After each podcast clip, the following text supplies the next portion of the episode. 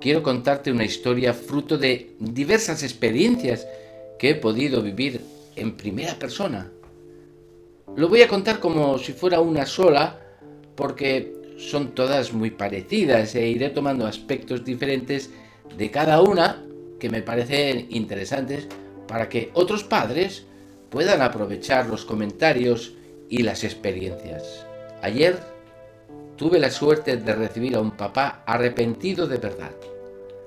Hace un año abandonó la escuela de futbolistas a pesar de estar muy contento con el ambiente que había en el equipo y el trato exquisito que los entrenadores tenían con su hijo. Primer error. Cuando encuentras un lugar donde tu hijo está muy bien, no lo cambies por nada del mundo aunque lo desconocido te parezca que puede ser mejor. Valora más lo que tienes y no andes pensando que lo que no tienes es mejor. Un día decidió irse a hacerse una prueba en otro club de primer nivel. Efectivamente fue a realizar las pruebas pensando que no le escogerían, pero se encontró con la sorpresa que de todos los cientos de niños que se presentaron, lo escogieron a él. Segundo error. Lo peor que puede pasarte es que tengas la obsesión de pensar que tu hijo puede llegar a ser algo en el fútbol, porque en este momento estás perdido. Se te nublan los ojos y no eres capaz de ver la realidad con objetividad. Cuando la vida misma vuelve a poner las cosas en su sitio, tú no lo vas a aceptar y andamos mal.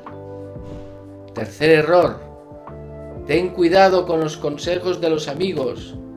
Aunque en este caso los amigos no influyeron, te digo que en muchas otras situaciones sí es cierto lo que te voy a decir. Amigos, amigos hay pocos. Cuida a tus amigos. Los demás son colegas que lo que te comentan debes ser capaz de ponerlo en cuarentena antes de hacer mucho caso. Muchas veces pasa que al encontrarte con el dilema de aceptar la admisión en el nuevo club o seguir con el que ya estabas, piensas que debes comunicárselo al niño para que sea él el que lo decida.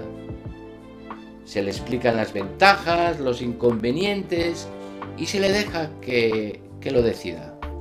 Cuarto error. Tu hijo tiene 8, 9, 10 años y ya quieres que decida este tipo de asunto. Por supuesto que lo hará, pero creo que no podemos ponerle en una situación de decidir cuando es incapaz de ver más allá del día a día.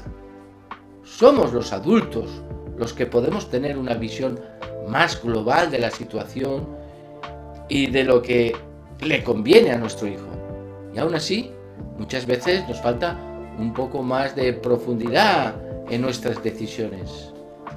Si a nosotros ya nos cuesta tomar una decisión de este tipo, ¿cómo es posible que le pongamos en el dilema a un niño?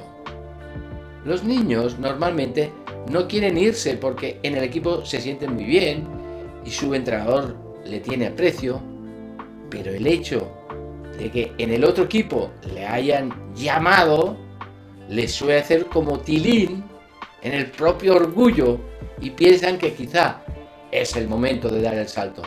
Se sienten importantes y la ambición te gana. En muchas ocasiones surgen otros compañeros que también hacen lo mismo dentro del equipo y eso te empuja a tomar la misma decisión.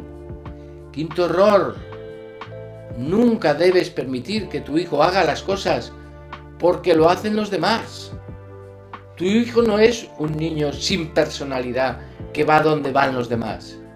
Debe mostrarse seguro y ser capaz de moverse por motivos más profundos.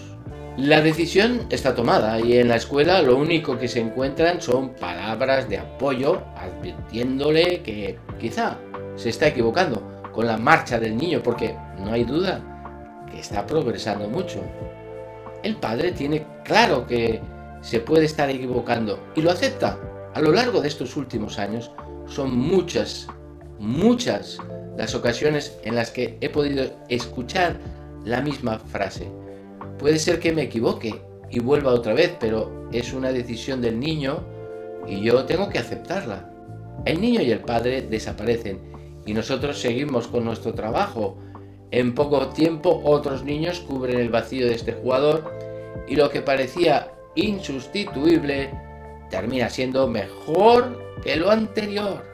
Hay tantos niños en la ciudad con tantas ganas de hacerlo bien que por el momento nunca, nunca nos hemos encontrado limitados en este sentido. Sabemos que nosotros no jugamos la liga de los campeones.